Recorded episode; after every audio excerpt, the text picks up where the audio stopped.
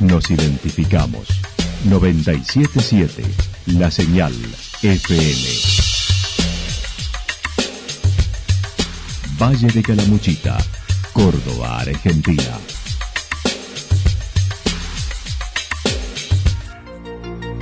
El más completo resumen de las noticias de la región, encontralos todos los días a las 12 y 30, a las 16 y a las 22 horas.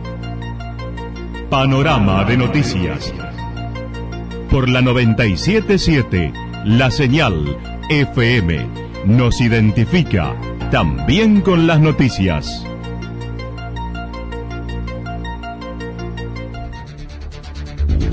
Municipalidad de Villa del Lique.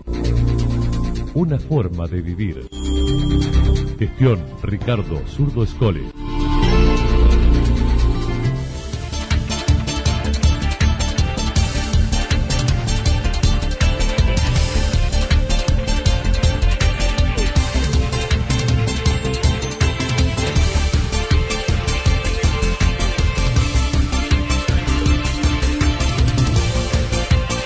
A esta hora hacemos un repaso por la información regional a través de los títulos. El Gobierno Nacional hace oídos sordos al turismo, dijo Diego Mestre.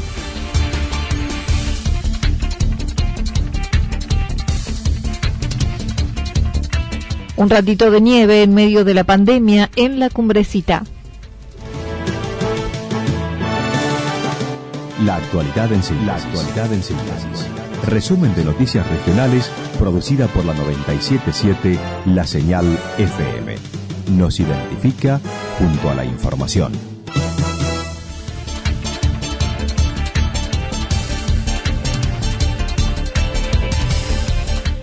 El Gobierno Nacional hace oídos sordos al turismo, dijo Diego Mestre.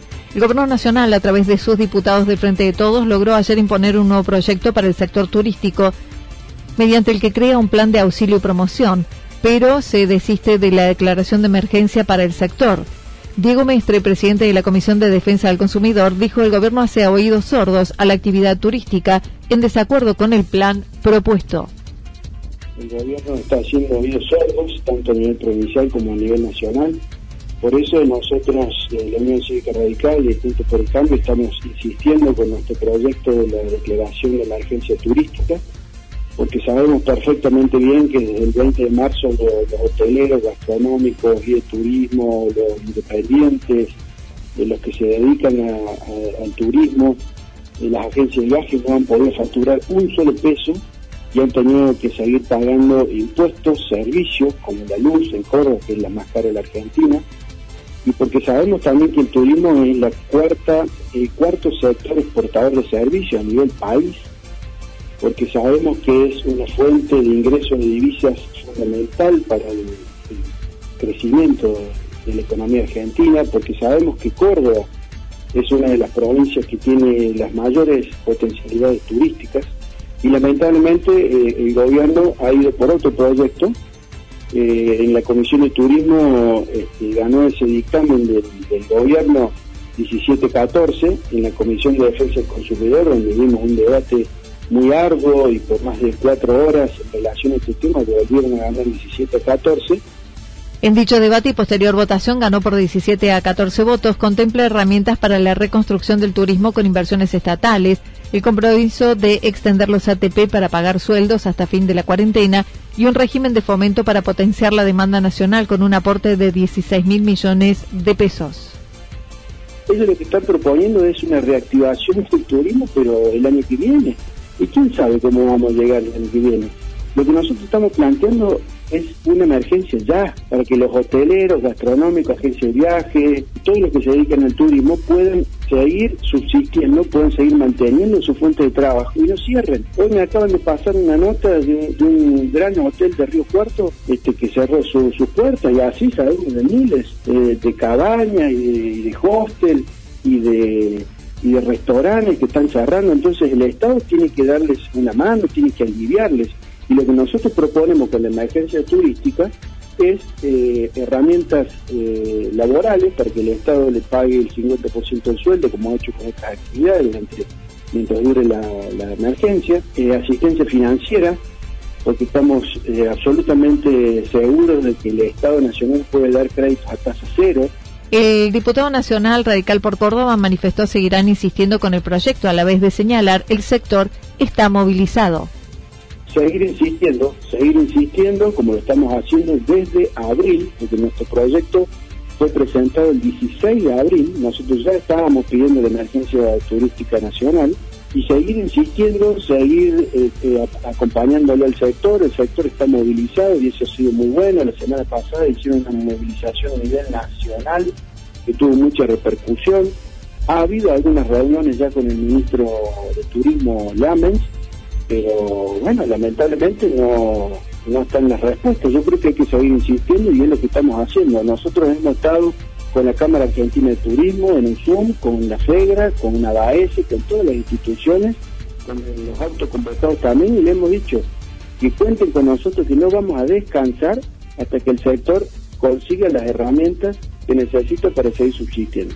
Por otra parte, por 64 votos, con dos ausentes y tres abstenciones, el Senado convirtió en ley el proyecto que declara de interés nacional la enfermedad de fibrosis quística, que hacía varios años se venía planteando con la cobertura obligatoria de prepagas y obras sociales, incluyendo los tratamientos psicológicos y o psiquiátricos y diagnósticos y tratamientos a las patologías de órganos que vayan surgiendo como consecuencia de la enfermedad y establece que todas las prestaciones deben incluirse en el programa médico obligatorio.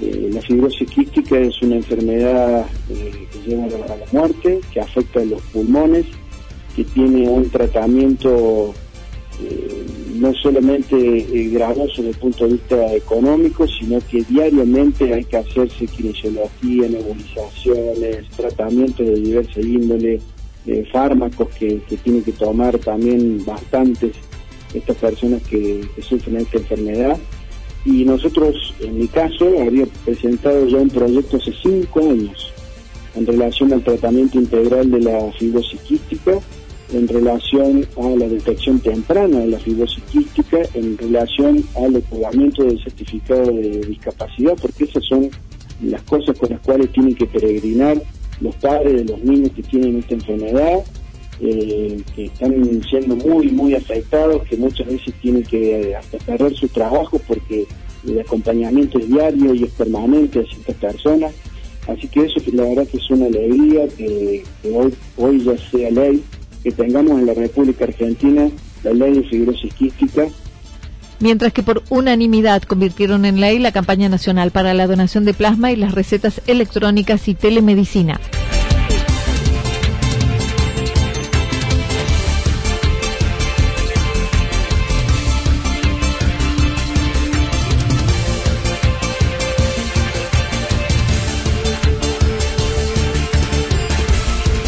Un ratito de nieve en medio de la pandemia en la cumbrecita. Ayer pasada a las 13 la cumbrecita recibió algunos copos de nieve que no permanecieron demasiado, pero sirvieron para cambiar el paisaje unos minutos. Janina Quinteros manifestó hubo garrotillo, agua nieve, capullo en 15 minutos. Bueno, mira, en realidad fue comenzó más o menos a 13.40 eh, con un, garrotillo un poco más fuerte, después siguió con agua nieve y después terminó con capullos de nieve, o sea, lo que cayó fue eh, nieve realmente. Lo que pasa es que fue muy corto tiempo, esto fue tuvo una duración de aproximadamente unos 15 minutos y logró eh, hacer una leve capa que, por supuesto, después que terminó eh, de caer los copos comenzó a despejarse, a levantarse de las nubes y a despejarse y a poder, de hecho salió el sol y automáticamente en media hora ya no teníamos nada de la hermosa capita de nieve que podíamos distinguir, que ya había vestido eh, un poco el paisaje de Cumbrecita de Blanco. En lo que hace a la labor del área de turismo, la directora mencionó se continúa con la promoción del destino en las redes, profundizando en la historia y trabajando en los senderos, incorporando 14 nuevos de corta duración, miradores, bosquecitos, además de reforzar la cartelería. Mencionar, bueno, eh, por supuesto que el trabajo en las redes es constante, trabajamos mucho para, para estar informando, subiendo imágenes, eh, haciendo hincapié en lo que es la historia de Cumbrecita, también para que aprovechen, ya que por ahí el tiempo de exposición en las redes es un poco más que lo habitual, entonces aprovechar ese tiempo. Y bueno, por supuesto acá desde la comuna nosotros estamos trabajando todos los días, eh, bueno, estamos eh, realizando los, eh, trabajando con los senderos, porque obviamente que siempre ofrecemos al turista para el que viene a pasar el día los paseos típicos como la olla, la cascada, la ola trucha, que hoy se han aumentado hasta 14 senderos nuevos de corta duración, como miradores, eh, y bueno, después, por ejemplo, salida de los bosquecitos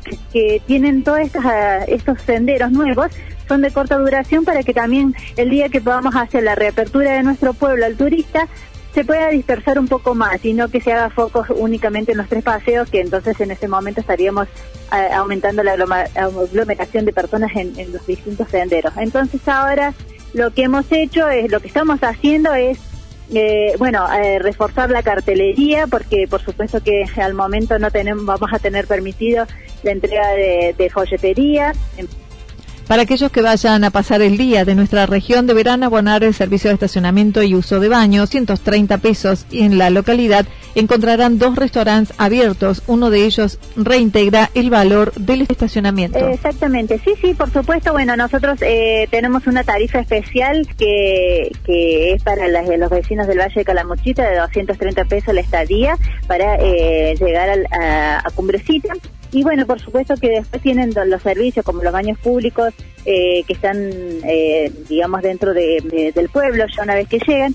Y eh, bueno, después los restaurantes, no, lo que son comercios y demás, hay varios que están abiertos, de artesanías, pero con lo que respecta a restaurantes, solo tenemos dos restaurantes abiertos, del cual uno de ellos también les hacen el reintegro, si, si consumen en el restaurante, van a hacer el reintegro, así que es una buena opción también de lo que es el estacionamiento, ¿verdad?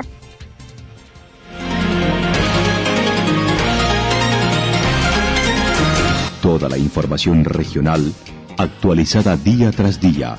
Usted puede repasarla durante toda la jornada en www.fm977.com.ar. La señal FM nos identifica también en Internet.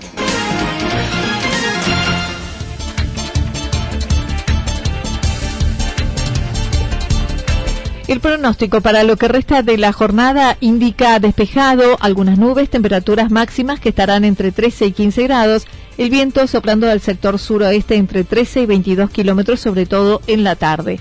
Para el fin de semana, bueno, algo nublado. Para el día sábado, temperaturas máximas entre 14 y 16 grados, mínimas entre 2 grados bajo cero y 0 grados.